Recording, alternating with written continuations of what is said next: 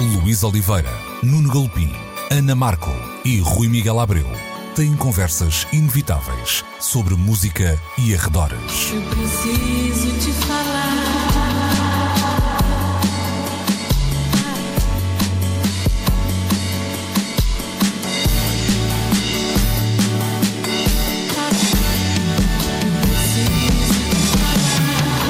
Agora na Antena 3. Precisamos de falar. Muito bom dia e sejam bem-vindos a mais uma edição de Precisamos de Falar, como sempre na Antena 3, 11 da manhã de domingo, comigo Luís Oliveira, também com o Rui Miguel Abreu, o Nuno Galpim e a Ana Markel. Para hum, este início de conversa na rádio, vamos uh, falar da rádio e de um senhor chamado uh, John Peel, talvez o senhor que quando se fizer uma enciclopédia na palavra rádio seja esta fotografia que deva estar uh, ao lado para, para ilustrar pelo menos a, a rádio um, moderna, chamemos assim. O blog formerly known as Bollocks de Dave Strickson decidiu uh, fazer serviço público, então colocou mais de mil sessões das famosíssimas Peel Sessions. Eu vou elencar aqui alguns nomes e vou levar isto por ordem alfabética, portanto vou, vou desistir a meio, não é? Certain Ratio, Billy Bragg, Bob Marley, Buzzcocks, Cocteau Twins, David Bowie, Elvis Costello, etc, etc etc. Há, Ele há, fez os etc. Também lá estão, também lá estão, também lá estão. Uh, há uma, eu tenho um livro, já agora fica aqui a sugestão, há, há, dois belíssimos livros sobre John Peel, uma autobiografia que depois foi terminada pelos, pelos filhos e pela mulher, Margrave of the Marshes, e há um belíssimo livro do David Kavanagh chamado Good Night and Good Riddance, e eu lembrei-me muito deste livro quando andava neste blog, porque o livro faz um um relatório super exaustivo de todos os alinhamentos uh, de John Peel enquanto profissional de rádio, até anteriores à, à, à, sua, ao seu ingresso na, na, na BBC. Uh, começam nos, nos, primeiros Top Gears do, do, John Peel e o Top Gear aqui não tem nada a ver com o Top Gear que depois se, se tornou uhum. famoso, não é? E, e aquilo é muito metódico e basicamente o que temos é o alinhamento de todas as emissões, o alinhamento musical, todas as emissões, um apontamento ao lado do que foram os blocos noticiosos nessas mesmas emissões e depois algum contexto uh, do que se estava um, a viver uh, na, na, na, altura. Eu vou começar desta vez com, com a Ana Marca. Ana, quando se olha para este um, arquivo todo e este trabalho que eu comecei por dizer que é, que é de, de serviço público, salta-me há, não será o mais importante, mas salta-me à vista aqui uma ideia de um, de um, certo arquivismo que também não é muito cultural no nosso, uh, no nosso país. Há, há, o que aqui é feito de uma forma muito metódica e quase científica, em Portugal fica uh, normalmente à mercê de alguma carolice, da malta que tem umas cassetes em casa e que de X em X tempo decide, uh, vá lá, meter qualquer coisa no Mixcloud, não é? É verdade, pergunto-me porque é que não temos essa cultura visto que temos assim muito orgulho na nossa história, não é? E na nossa memória e, e dá-se assim um grande peso a essas coisas, mas depois, na verdade, parece que hum, não sei se não há assim retorno imediato uh, nesse, nesse, movimento de, de, guardar as coisas. Não sei se é por isso, não é? Não há assim uma forma de rentabilizar, não há espaço. Isto acontece em todos os, os meios, por acaso. Uh, eu lembro-me que, ainda por cima, agora que, que, o, que, o, arquivo não tem que ser físico, não é? Pode ser digital, já não se justifica que não se cultive uh, essa ideia de guardar. Mas eu lembro-me que, para tendo trabalhado em televisão, por exemplo, uh, não, não, não, se, não se cultivava essa, essa ideia de fazer história com, com o que estava a acontecer. Não sei se temos assim algum. Há uma, questão, há uma questão um bocadinho até de, de dinheiro, não é? Porque normalmente isto implica ter alguém que trate só disto. É? é? verdade, é verdade, mas também já não é uma despesa assim tão grande, verdade, não é? acho verdade. eu, porque já não é material, já não é logística, já não é espaço físico. Uh, mas, mas pronto, pergunto-me, claro que se, falando do arquivo de John Peel, havia uma noção, obviamente, de que aquilo era de interesse uh, mundial e, e, e, para sempre, não é? Não sei se nós não temos assim tanto apego à nossa cultura, à relevância dela, que nos escusemos um bocado de fazer isso. Não, não sei se é por aí. Uh, Pergunto-me. Depois, uh, eu estava à espera que tu me desse uma resposta definitiva a estas minhas. Uh, estás a ver, afinal não deste, estou desiludido não, não, contigo devolvo, agora. Devolvo-te uma pergunta, não é? não, mas há, há, um lado também que não deixa de ser. Uh, também muito muito notório logo um, quando se quando se faz um, um primeiro uma primeira análise a esta a esta lista que é uma uma riqueza que, que para quem conhece a figura de, de, de, John Peel, e atenção, porque, ok, estamos a falar na rádio com, com pessoas que fazem rádio, mas a, a figura de, de, John Peel extravasou e, e, muito os limites de um, de um, de um radialista e claro. fica o convite ao Ele nosso era assim o derradeiro curador, não é? Sim, sim, e acho que fica o convite ao nosso auditório para que percebam que nós não estamos, não são aqui quatro geeks da rádio e da música a falar, não é? Acho que aquele, aquele arquivo é, um, é uma boa porta de entrada, mas, mas há muita coisa para descobrir. minimamente interessado por música, de certeza que passou as mãos por uh, os ouvidos claro. por, por uma pill session qualquer, porque uhum. não, é, não, é, não é nada de obscuro, não, não há necessidade de se esgravulhar para, para, para se chegar lá. Basta gostar muito de uma banda para saber que a dada altura há até um ou outro disco que não é nada mais, nada menos do que a reunião dos quatro temas Exatamente. ou mais de uma, de uma dessas Pill Sessions. Uhum. Uhum. Uh, mas dizia eu, uh, no, no, há uma, uma riqueza e uma abrangência ali completamente Enormes. enorme e avassaladora. Sim, sem dúvida. E temos de ter a consciência de outra coisa. Isto são arquivos eh, que vêm assinados com o nome do curador, John Peel, correspondem ao intervalo de tempo entre 1967 e 2004, que é o período em que ele eh, faz, de facto, estes registros em estúdios, muitas vezes em meio da veio, para a, a, BBC, mas ele não era o único uh, nome da programação da BBC a gravar sessões naquele estúdio. O certo é que a sua curadoria fez a diferença. Conseguiu, de um universo vastíssimo, e eu acredito que haja mais gente a ter gravado sessões para a BBC neste intervalo, e depois, por exemplo, o Steve Lamack continuou a gravar bandas uh, mais recentemente, mas não obteve, de facto, esta capacidade de, ao mesmo tempo que é o estar atento e saber escolher, e depois divulgar na maneira certa, na altura certa, os nomes que, pela sua curadoria, podem estar a contar uma história. Era esse também o segredo uh, do, do John Peel. Ele não está sempre agarrado ao mesmo som. Uhum. Ele, de facto, é dos primeiros a dar a mão ao David Bowie. Antes ainda, o Bowie tinha tido só um êxito em 1969 com o Space Oddity e ele começa a trabalhar a sua relação com o Bowie antes mesmo do novo boom que se dá depois com o Ziggy Stardust em, em 72. Ele é uma figura absolutamente central no processo de instituição do punk como uma revolução que causa uh, distúrbios no melhor sentido no panorama discográfico, com sede no Reino Unido e depois vai para o mundo. Ou seja, o punk à inglesa acaba por representar uma história discográfica diferente da americana, da nova-iorquina, um pouco também pela forma como o John Peel se transforma ali num uh, divulgador e fazedor de som para sustentar essa, essa divulgação.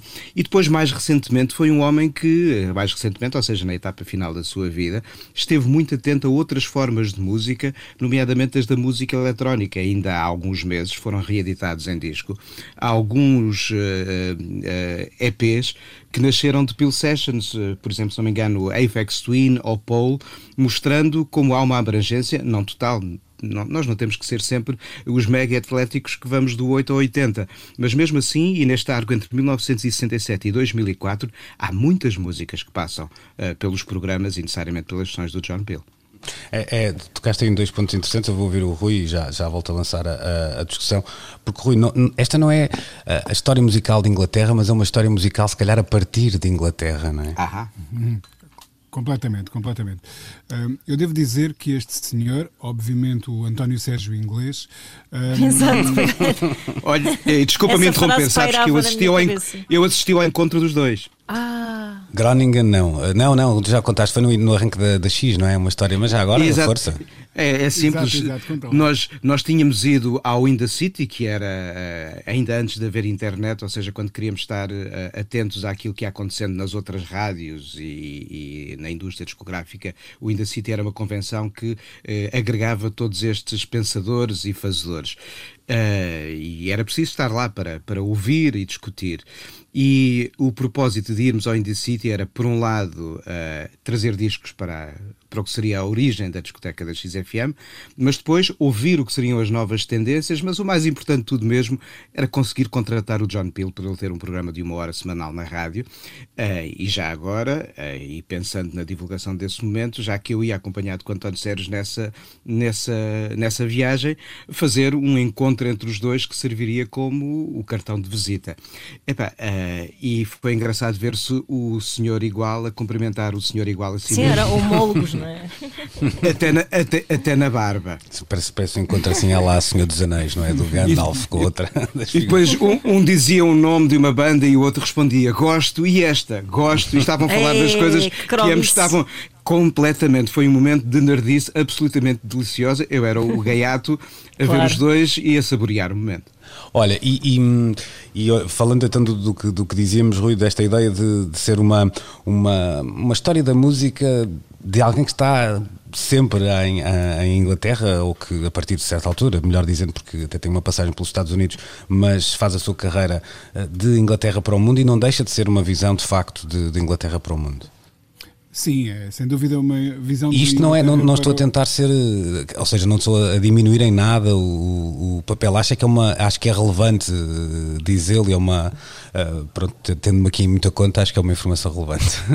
Claro, claro que sim. Aliás, é, é perfeitamente passível de, de, de construir o argumento de que parte da, importante, parte muito relevante da história da pop é uma visão de Inglaterra para o mundo, não é? A, a Inglaterra foi sempre um, um farol de tendências eh, e, e, portanto, o, o John Peel refletia isso.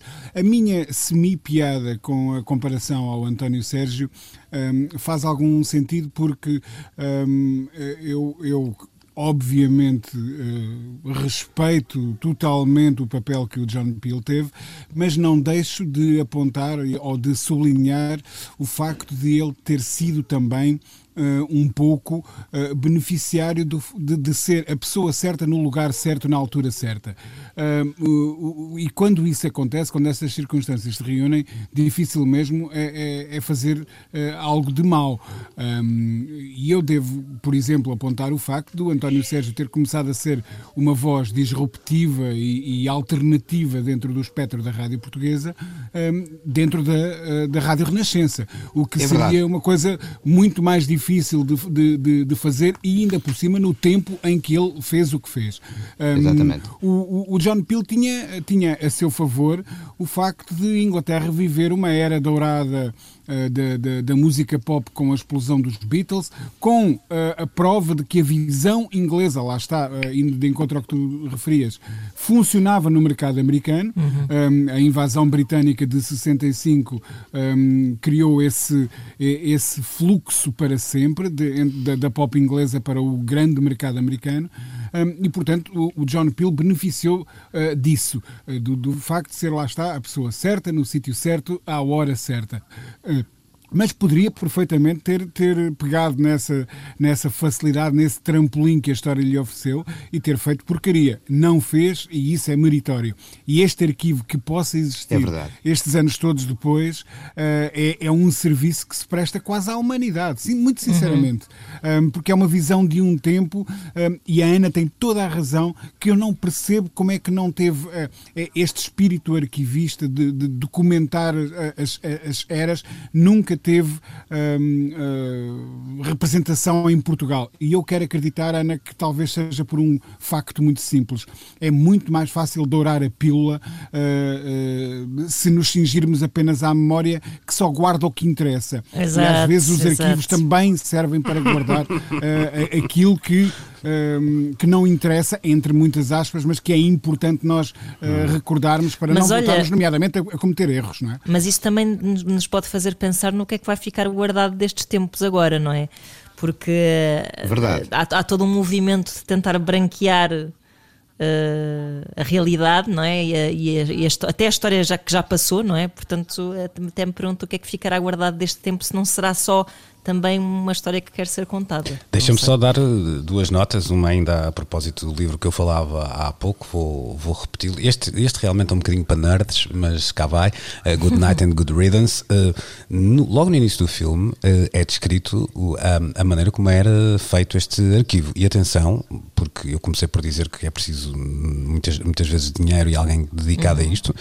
O Sr. John Peel, durante muitos, muitos, muitos anos, acabava de fazer o seu trabalho, eh, saiu do estúdio, sentava-se numa, na- numa secretária e batia à máquina todo o seu alinhamento, alinhamentos hoje que estão gravados em microfilme, de facto, uhum. na, na, BBC, mas portanto aquilo era também um trabalho dele, eh, claro. provavelmente até, eh, acredito que, que, seria de todos os, os, profissionais da BBC que fizessem um trabalho sim, semelhante. havia uma obrigatoriedade para Exatamente, fazer isso. ou seja, sendo cultural, sim, sim. não deixava de lhe sair do pelo, entre aspas. O Rui disse uma coisa que o Nuno já tinha também referido, que eu acho muito relevante e era um, um paralelismo que eu queria uh, fazer sem qualquer aproveitamento uh, pessoal, porque uh, não, não tive relação pessoal com o António Sérgio, nem, nem vou fazer de conta que tive, mas, mas fui ouvinte e ouvinte o tempo suficiente para, para, para notar uma coisa que sempre me chateou, que é sempre se associou uh, o António Sérgio a uma chegada de um, do som da frente a Portugal, vamos dizer assim,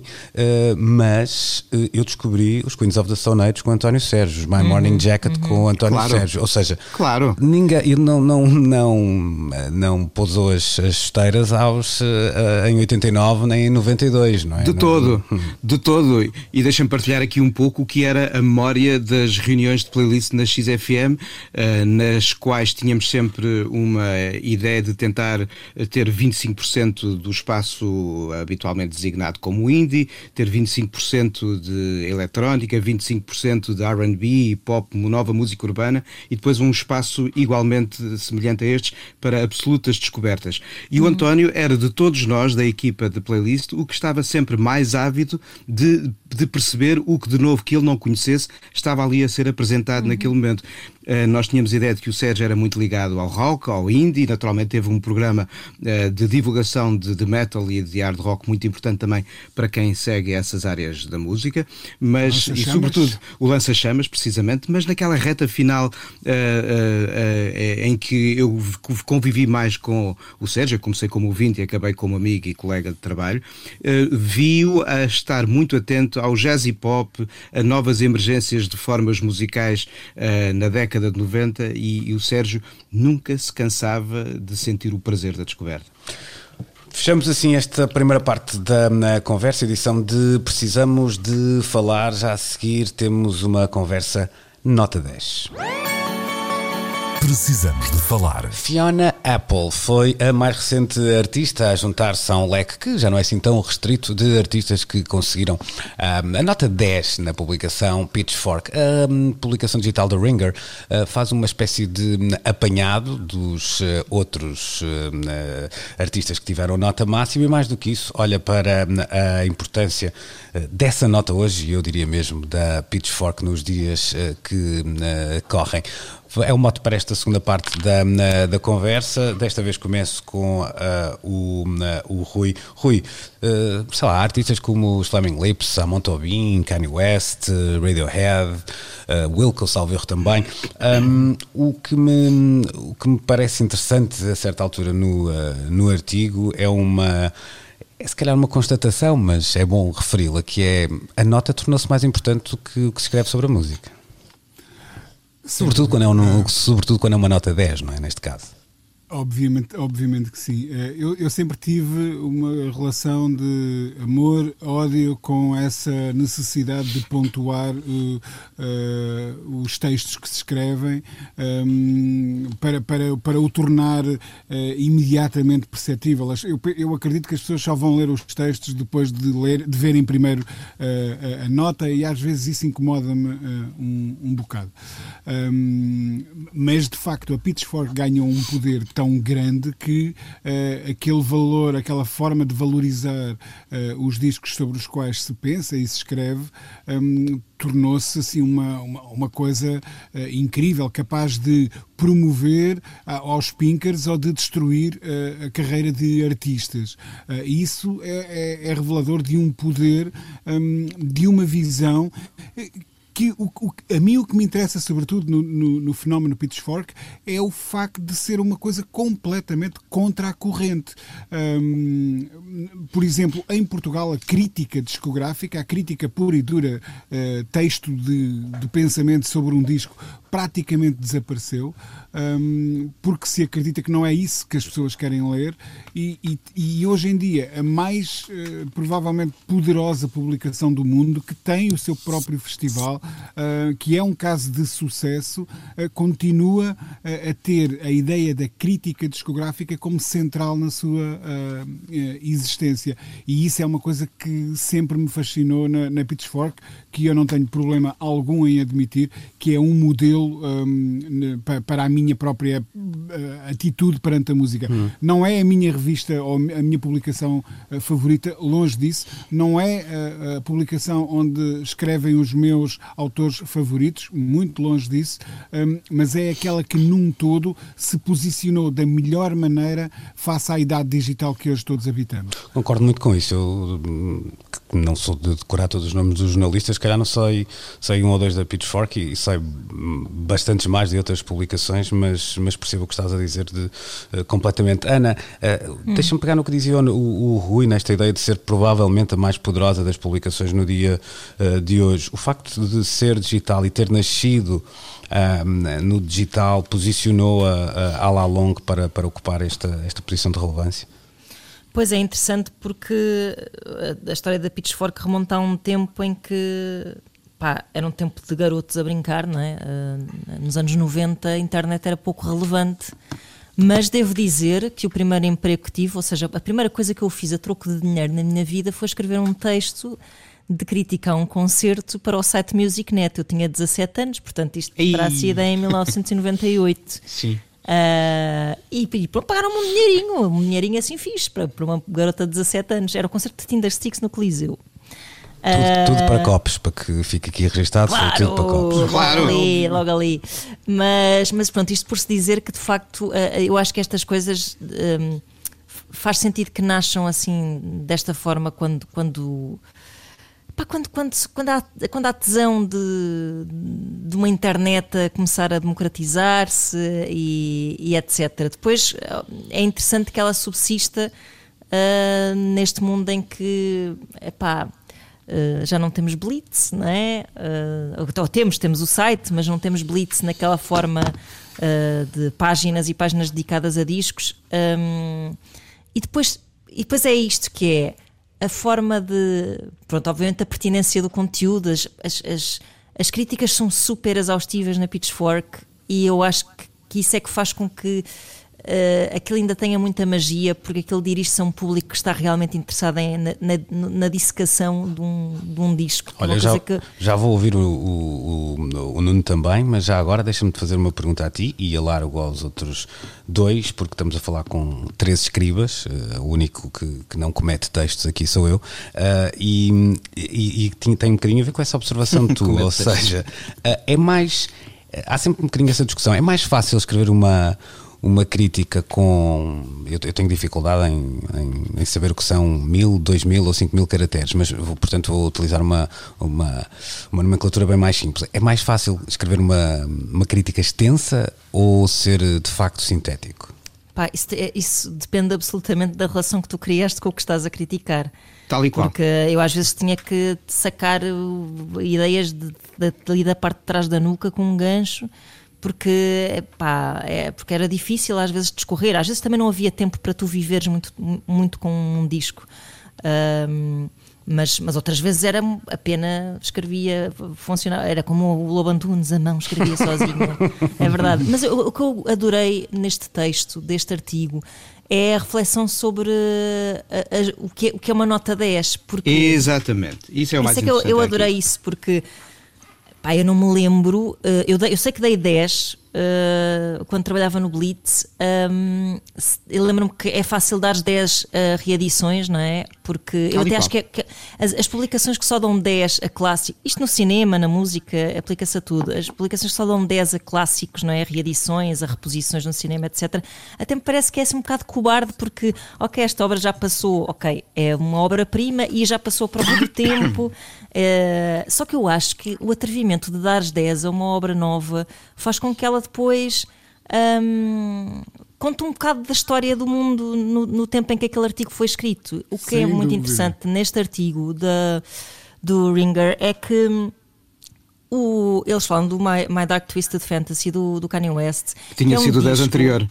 Exatamente, portanto, um- há 10 anos, que é um disco que se calhar em 2020 não teria nota 10, uh, porque, e, e- e vou-vos dizer que é, epá, é- eu acho que talvez seja um dos meus discos, se não um dos discos favoritos da, da última década, vá. Uh, ou da- aliás, da década anterior, na verdade, já não é desta década, é da anterior.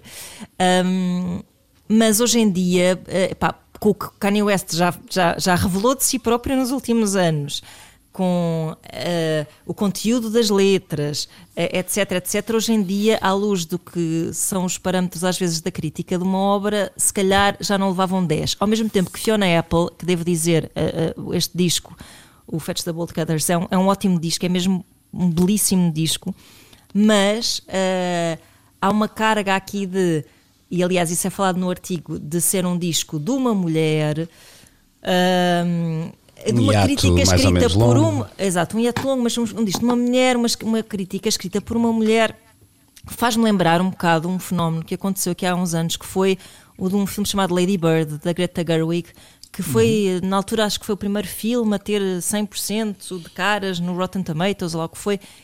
Eu fui ver o filme, o filme é muito giro, mas eh, tinha muito a ver com pá, o statement do filme e ser realizado por uma mulher. Ou seja, há aqui critérios que contam a história da Tal obra no seu tempo. E Tal acho que isso é muito interessante. Deixa-me só Hum, acrescentar isto que é diz, diz. engraçado, que é.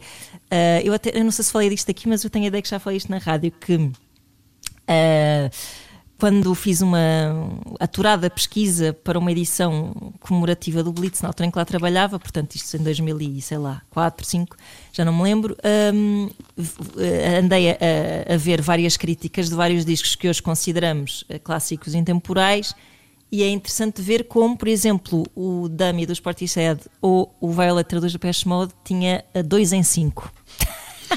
Pois, e o, e o, o, o, o do hum, o, o Violator foi porque nessa altura ainda não estava no grupo. exato, exato. Funny because it's true. Uh, Não, mas, mas- é por causa- epá, eu acho, eu, eu- uma delas eu não E o Dummy, porque todas. eu ainda não estava no grupo. Ora, ora bem, e eu já tinha saído. Eu já tinha É saído. eu acho que quem tinha escrito na altura tinha sido o António Pires, que quando eu trabalhei lá, Ah. eu trabalhava lá e que, e que disse tipo, onde é que eu estava com a cabeça? Ah, Ah, é. isso é engraçado. Há, ainda há uns tempos atrás, numa das reedições do, do Dylan, ah, ah, o, quem escreveu o texto era o Grail Marcus, que é um, um dos jornalistas que mais escreveu sim, sim. sobre, sobre Bob Dylan também, eh, e que tinha partido o texto, o, o- o disco todo, há 30 anos atrás, ou coisa do género, na, na Rolling Stone, e, e agora fazia uma espécie de ato de, de contrição, eh, público muito, muito interessante e, e- e muito relevante. É Mas engraçado. isto é tudo muito giro, por isso é que eu acho que eh, em- havendo ainda na crítica que resiste, acho que se deve ser mais eh, arrojado nas notas. Sim, mas daí depois também a volatilidade do que é o sentido da nota. Eu, eu como o Rui, também sempre tive uma relação de amor-ódio com as notas, se bem que eu prefiro não ter nota a ter nota, porque a nota condiciona muita coisa. Eu lembro, por exemplo, de haver um, um fulano que uma vez me disse que só comprava os discos aos quais eu dava 4 e 5 estrelas. E eu disse-lhe, mas olha que se calhar podes gostar dos 3, 2 ou uma estrelas. Pá, as estrelas de uns não são as estrelas dos outros. Mas aqui o que eu tenho maior problema não é só com o haver uma nota. O que é que é um 10.0? Porque isto não é bem um de 1 a 10. No fundo é um 1 a 100. Porque existe o 9.9. Exato, Existe exato. o 9.8. Essa Ah, minúcia é fascinante. e o, e, o, e o texto refere que, nas origens, o site que precede a Pitchfork, criado pelo mesmo eh, autor, eh, eh, usava essa escala de eh, 0 a 100 e classificava o autor do, do texto, que saiu agora, como uma escala bizantina. No fundo, a escala de 0 a 10 é a bizantina 0 a, 0 a 100, mas com um pontinho entre, entre os dois últimos al- algarismos. Eu sempre tive imensos problemas com, com notas, nunca compreendi o que é que era dar um 10 ou um 9. Eh, já tinha mais dificuldades entre o 4 ou o 5, prefiro que não haja. Ahm, e, e, de facto, acho que as notas. eh, mais do que o texto, expressam uma pulsão de urgência de dizer qualquer coisa sem ter de explicar muito, se calhar mais para gerar um impacto do que propriamente para eh, causar reflexão.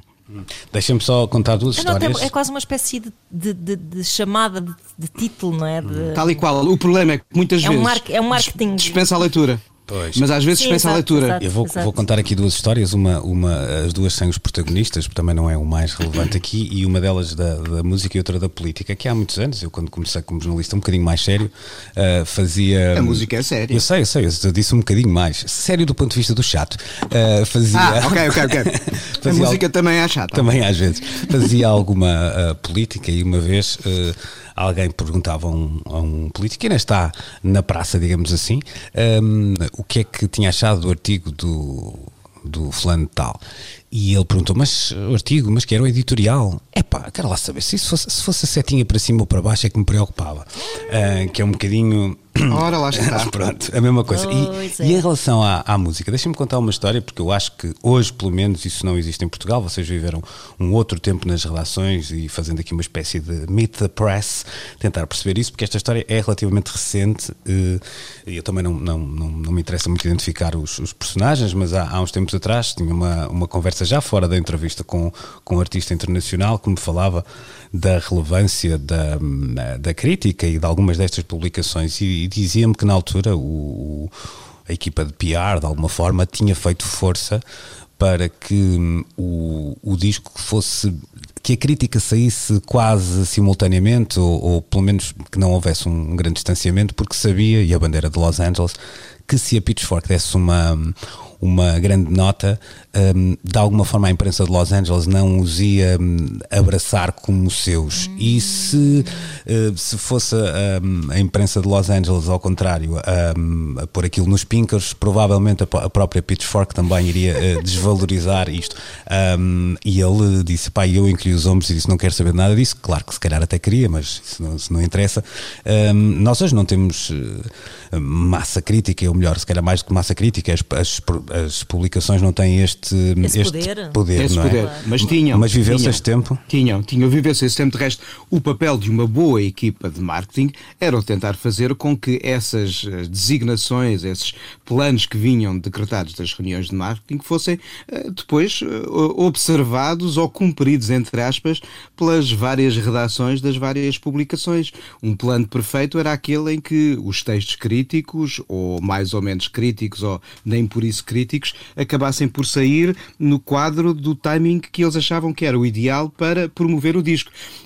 Uh, os departamentos de promoção das editoras Uh, e quem fala de editoras grandes, médias ou pequenas, sempre viu muito a crítica e o jornalismo musical como um veículo de promoção mais do que um veículo de criação de opinião.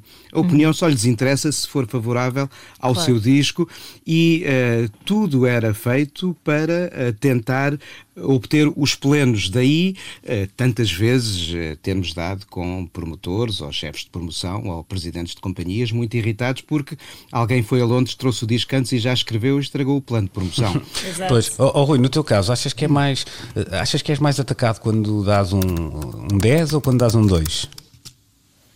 Bem, nós no Rimas e Batidas damos notas de 0 a 20. Hum, talvez seja defeito de fabrico por causa das aulas que também dou e em que tenho um sistema métrico de avaliação semelhante para, para dar aos alunos. Hum, E dás 20, Rui. Nas aulas, nas aulas, aulas, é? Claro. nas aulas. Já aconteceu dar 20 a trabalhos eh, e que depois, tendo em conta outros parâmetros de avaliação, acabam por render 19 e coisas assim. Ok. Hum, du- duas coisas eh, e, que penso que vou, vou, vou responder ao, ao- ao que acabas de, de- de perguntar. Hum, em primeiro lugar, eu acho que entre os eh, as críticas eh, quase tweets de 300 caracteres, eu sei que o tweet eh, admite um bocadinho menos, hum, mas críticas de, de apenas 300 caracteres, que eu me lembro de escrever, por exemplo, para a OP, hum, até críticas de 17, 18, 19 mil caracteres, eu já fiz de tudo. Hum, e gosto especialmente de me alongar nos, no- no- nos textos. E outra coisa, discordo do que dizia há pouco o, o- o- Nuno, hum, eu acho que eh, uma nota, sobretudo estas na- no lado mais alto da escala, os, os 10, os 19, os 20, hum, podem servir como, eh, sobretudo se aplicadas a um novo artista, como intrigantes o suficiente para obrigar depois as pessoas a irem ler o texto. Portanto, funcionarão ao Não, contrário. nada, n- nada contra isso. Sim, eu, eu, eu, eu- eu Eu, eu aí assim não, não, não quero dizer que as notas não sejam todas úteis. É claro que uma nota muito alta chama sempre a atenção. O meu problema tem mesmo a ver, e sobretudo quando as escalas são mais complexas ou mais largas, o que é que é a diferença entre um 8 e um 9? O que é a diferença entre um 9 e o 10? É mais uma vontade de chamar a atenção. Uh, eu, e, e, correndo o risco de parecer que estou a falar em causa própria, porque estou mesmo a, a falar em causa própria, hum. e para mim a, a, a crítica uh, é, é, digamos, uma profissão de fé completamente. Um, claro. Eu, eu, queria, queria referir o caso do, do, do Conan Osiris uh, e até uma certa perplexidade gerada pelo Adoro Bolos. Eu acho que é indiscutível que é um disco marcante dos últimos anos na produção musical portuguesa. É, para mim é um pináculo, é um disco a que eu dei 19 na minha crítica, uhum. mas eu penso que uh, se contarão pelos dedos de uma mão que até já poderá ter sido amputada de, de alguns dos seus membros, um, uh, uh, o número de críticas que saíram a, a um disco assim tão importante como esse. Ou seja, é, é, é, um bocado paradoxal que a música portuguesa, por um lado, nunca tenha.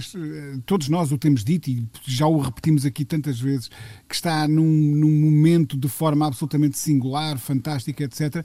Mas, ao mesmo tempo, gera muito pouco pensamento crítico sobre si própria, o, o, o, o que eu acho muito estranho. E lá está a tal coisa que eu estava a dizer em, em causa própria. Um, eu penso que a crítica, por exemplo, essa que, do, do que eu fiz sobre o do Adoro Bolos do, do, do Osiris, um, acabou por eh, representar um papel qualquer na chamada de atenção para, uh, para o artista, porque lá está está aqui um jornalista veterano, goste ou não de quem ele é e do que ele representa e do que ele pensa, é alguém que tem uma perspectiva grande sobre a história da música feita em Portugal. Deu a nota que deu a um jovem artista que nunca ninguém tinha ouvido falar uh, antes. Uh, vamos lá ver uh, se ele perdeu o juízo de uma vez por todas ou, ou, ou, se tem alguma razão. E eu acho que esse efeito funcionou. Um, Deixa-me acrescentar e, que posso, nesse caso, dizer que as duas são verdade, ou seja, há muito que perdeu o juízo, mas Obviamente. tinha alguma razão, não é? claro.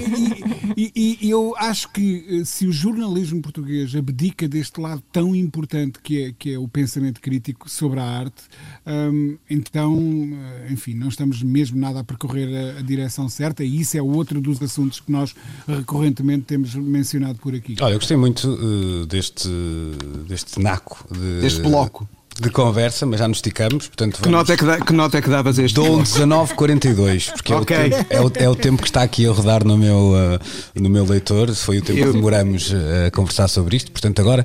Uh, viro... eu, vou fazer, eu vou fazer cálculos e já digo quando é que é. Ok, então agora viro a página e mudamos de assunto.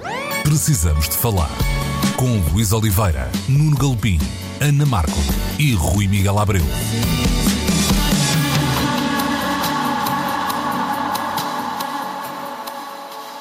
Voltamos uh, à conversa e voltamos também a um dos artigos que fomos partilhando aqui dos nossos bastidores radiofónicos durante a semana. Desta vez o artigo é assinado pela Squire e, e este é se calhar o primeiro ponto de, de interesse porque muita da boa uh, reflexão sobre o mundo pop uh, muitas vezes está em publicações que não são necessariamente musicais ou estritamente musicais e é uma análise do impacto da crise e da pandemia do Covid-19 na, na, indústria da música e o que é que pode sair uh, dela depois de tudo isto. Algumas notas que eu tenho como interessantes e gostava que vocês também puxassem das vossas para esta uh, conversa. Uma delas com até conversava com, com o Rui um dia destes, uh, Rui, se lembras que esta ideia de de um momento para o outro nós deixamos de ter a digressão, que passava em 10, 15, 20 cidades, eh, se calhar nos Estados Unidos 50 até,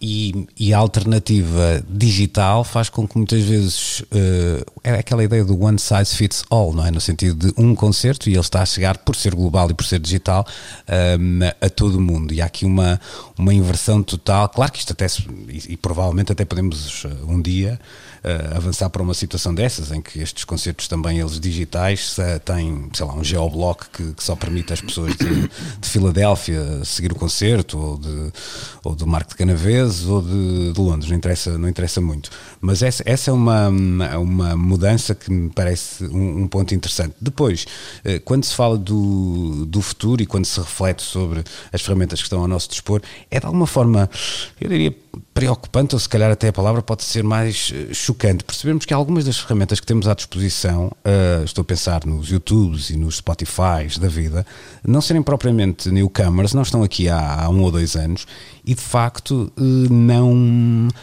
não criaram uma, uma rede vá lá, de dignidade, digamos assim, para músicos, autores, compositores.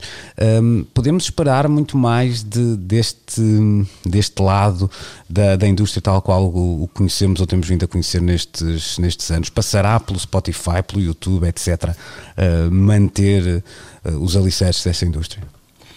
Há aqui muita, muita, muita coisa em jogo. Este, este de facto é um texto daquelas long reads que sabe, sabe bem ler, refletir, porque de facto é aqui tecido um pensamento sobre as várias frentes de trabalho desta indústria. Uma delas tem a ver, claro, está com essa ideia dos consumos digitais, mas também é ali muito questionado o que eram os ciclos de criação e de rentabilização da criação, e isso tinha muito a ver com a ideia de primeiro haver um adiantamento para o músico ou banda, uh, depois a edição com primeira recolha de revenue, de lucros, depois o estabelecimento uh, de uma digressão que acrescenta lucros, não só pela venda de bilhetes, mas também de merchandising, e esse é outro fator muito importante nos valores deste negócio e que neste momento desaparece, porque é nos locais dos espetáculos que o merchandising era vendido, por muito que haja lojas online. E depois uma segunda etapa de massificação dessa rentabilidade na estrada que vinha com os festivais todos esses ciclos neste momento foram uh, cortados. E, e, de repente há aqui assim uma série de valores que são colocados em causa e a tal morte da indústria como a conhecíamos, que é levantada e que no fundo é a questão que lança esta reflexão deste artigo, faz sentido uh, pensar, mas em várias frentes. Uma delas, claro está, tem a ver com os criadores e a forma uh, de lhes permitir a continuidade de uma vida. e aí, através eh, das plataformas de, de, distribuição online, há modelos a pensar. Mas eu continuo muito preocupado, mais do que apenas com os músicos criadores, com toda uma eh, família vastíssima de profissionais que circulam à volta Sim, deles. Aí, aí não me parece que, que, que, a solução possa estar Exatamente. nestas plataformas. Uhum. E isso aí, assim, tanto inclui os DJs e o artigo refere o espaço dos próprios DJs, porque nem todos os DJs são David Guettas com claro. uh, capacidade de assinar remisturas e fazer dinheiro dessa maneira. Outros andavam de cidade em cidade a ganhar mil e poucos euros uh, por cada atuação, pagando as viagens e a estadia, e todos esses circuitos, e era vastíssimo e movimentava muita gente por todo o mundo, uh, neste momento está, está fechado. E depois temos de pensar, e também é referido, e eu, eu gostei de ver num dos casos, de ler, a ideia de que as equipas, as crews que acompanham cada artista quando está na estrada, todas elas estão paradas, seja ao frente de palco, seja o roadie, seja o motorista, porque há uma porção vastíssima de profissionais desta indústria que neste momento está parada. Isto lembrou-me, sabes o quê? O que foi o, a quebra a tremenda de, de lucros que eh, no princípio do, do, século se abateu sobre a indústria discográfica quando, através da possibilidade do sharing de fecheiros, de facto as vendas de discos caíram e até aí, apesar de já haver naturalmente concertos e festivais, o cerne do rendimento da indústria discográfica assentava sobre as vendas uhum. de discos. Sim, e o que aconteceu como consequência Quer dizer que já disso... ter pensado nisto tudo mais Claro, cedo. é que a principal consequência em termos profissionais dessa quebra enorme de mercado que houve não esteve nas cúpulas das editoras. Os grandes executivos, as equipas decisoras de chefias de marketing ou de operações mantiveram-se. Os grandes cortes, e nós vimos muitas editoras portuguesas, e assistimos a esse caso porque conhecíamos os profissionais, os cortes vastíssimos foram na base das pirâmides profissionais. Uhum. Houve editoras com uh, 40, 50 profissionais que ficaram reduzidas a 6. Sim, e isto é, isto é o mesmo que está a acontecer agora. Aí, aí houve uma, há uma nuance que eu não acho de menos neste caso, que é o facto de não ter sido num mês, ou seja, Não, foi, percebes? Foi, houve, foi, houve uma foi erosão, houve Tal uma erosão diferente. Tá- tal e qual. Ah, é diferente. Rui, é diferente. deixa-me só voltar aqui a esta história das.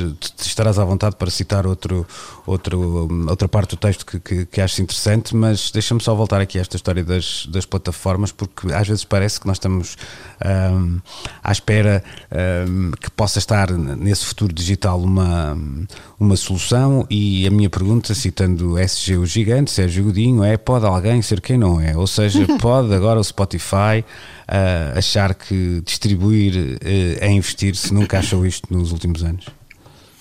Hum, o, que, o que eu acho é que vão aparecer eh, novas ideias, novas plataformas, novas formas de distribuir eh, rendimentos. O Spotify vai, vai defender certamente o campeonato em que é relevante. Hum, pá, não sei, acho que não vemos a Liga dos Campeões propriamente pre- preocupada com o que se passa nas, nas, nas terceiras divisões regionais de cada um dos países eh, que envia clubes a, a- a essa, a essa competição. Eh, e, e isto vai ser exatamente a mesma coisa com os Spotifys da vida e os YouTubes, eh, etc. Eu, eu, eu imagino um futuro em que eh, nós tivemos agora o Travis Scott no, no, no, no- Fortnite, outra vez com um, um enorme impacto, e ao contrário do que dizia o Nuno, um, vende-se merchandising digital nestas coisas. E portanto, isso vai ser, se calhar, os grandes jogos de computador vão ser os grandes festivais do futuro, onde os artistas de topo vão atuar. E o que é preciso perceber é onde é que vão ser os music boxes digitais do, do, do- Pois, do pois, futuro. pois, pois. Uh, e, e aí não será certamente o Spotify a estar preocupado com, com, essa, com esse tipo de ecossistema mais, mais uh, su- subterrâneo, vá lá. Uh, e no caso do, do Music Box é mesmo quase subterrâneo, fica ali debaixo daquela, daquela estradinha que conduz ao bairro alto. Um, e, e esse é o grande desafio dos próximos tempos. É verdade que há equipas inteiras que estão paradas e que não estão a trabalhar, uh, mas também quero acreditar que uh, a nova realidade vai gerar novos empregos. Se calhar vão deixar de existir roadies e vão ter que passar a existir especialistas digitais em construir a imagem. Pá, não faço a mínima ideia que eu Isso não de sou é um- um pouco arrepiante, mas. um, um entendido, mas, mas, a- mas- mas a coisa vai ser assim, eh, de certeza absoluta. Quer dizer, eh, ehm, nós temos que 15 anos de Facebook ou 12 anos ou que- qualquer coisa que o valha. Temos eh, Sim, o oh, YouTube fez 15 Mas, anos Rui, se, se reparares, por exemplo, uma das notícias desta semana dava conta de. Eu creio que era hum, Ross Kaldman, não tenho a certeza, ou Ross Kild, como, como preferirem, Uhum. que já esgotou a edição de 2021 com uma, uma espécie de ânsia total de voltar ao Uhum. que tínhamos, não é? Portanto, não, Claro. não, não me parece que. Eu, eu também acho que isto vai sair daqui uma coisa um bocadinho diferente, mas não sei se é essa a expectativa de toda a gente. Olha, que o mesmo está a acontecer nos festivais de cinema. Os festivais de cinema estão, mesmo os que abrem frentes eh, de distribuição digital, e até os grandes, vai haver no final deste mês um festival que vai congregar filmes vindos de Cannes, de Berlim, de Veneza, ah, de Sundance e de várias outras grandes, grandes instituições do, do meio, mas todos eles estão, apesar desta necessidade de agora não deixar as marcas desaparecerem com consumos digitais, a ponderar a vida nova na sala mais adiante, para já, se calhar, com alguma contenção no número de espectadores nas salas, mas todos os festivais de cinema, apesar de pensarem no digital para já, estão, sobretudo, a olhar um futuro a curto, médio prazo de novo nas salas. Ou Deixa-me- seja, muda, mas não tanto. Pois, deixa-me só pedir eu acho é que. Força, ah, Ana. desculpa. Ah, não, eu ia dizer só que o que eu acho é que. ah, não, não, não se vai radicalmente mudar de modelo, mas vamos Sim. aprender a ter um plano B. E isso eu Tal acho e qual. que é muito É bom. isso. Tal e Ok. qual. Ana, tens. eh, Eu vou tentar juntar aqui as. eh, unir, como é que se diz, meter o recio na betesga, porque aproveitando uma dica do Rui, o Rui falava há pouco que o Spotify certamente não se vai preocupar com. Com a- a- os artistas mais pequenos, como a FIFA não se preocupa com a terceira divisão, mas há uma Ana Markel em cada esquina preocupada com todos aqueles artistas que estão sozinhos, mesmo numa imensidão chamada eh, Spotify.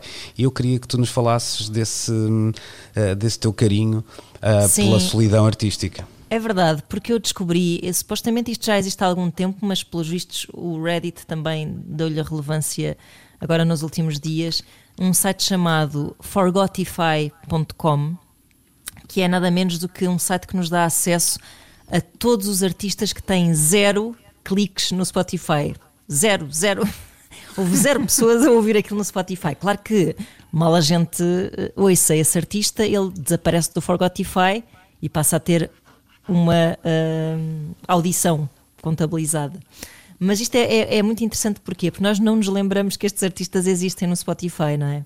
Uh, eu, por exemplo, descobri, e até descobrimos uh, em direto nas manhãs aqui da Antena 3, uh, um ucraniano residente em Brooklyn.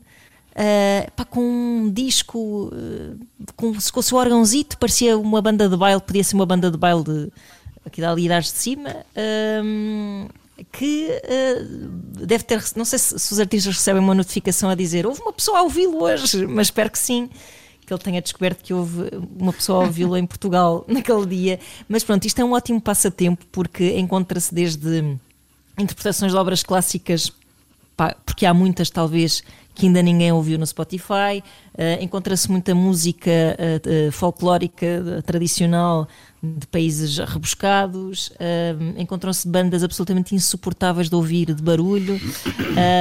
e por isso aconselho uma ronda, aquilo é aleatório, não é? É uma ronda aleatória pelo Spotify por pessoas que então tiveram zero audições das, da sua obra e muitos deles são mesmo artistas que pá, não irão a lado nenhum, nunca rezará a história, mas nós fomos os primeiros a ouvi-los. Claro. Forgotify.com.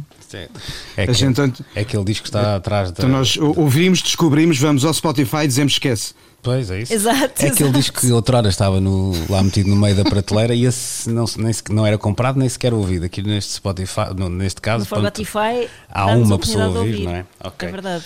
E Menos... podemos descobrir coisas interessantes, porque não? Quando descobris alguma avisa, eu acho Ouve, que tens, tens, tens... Avisarei.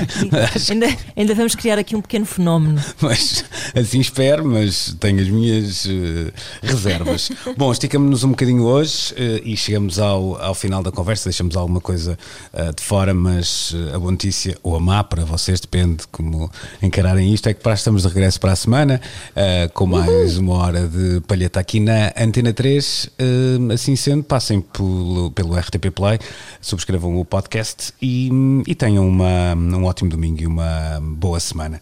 Estamos de saída então, rapaziada, está bem? Beijinhos e boa semana. Até para a semana. Grande abraço. Precisamos de falar.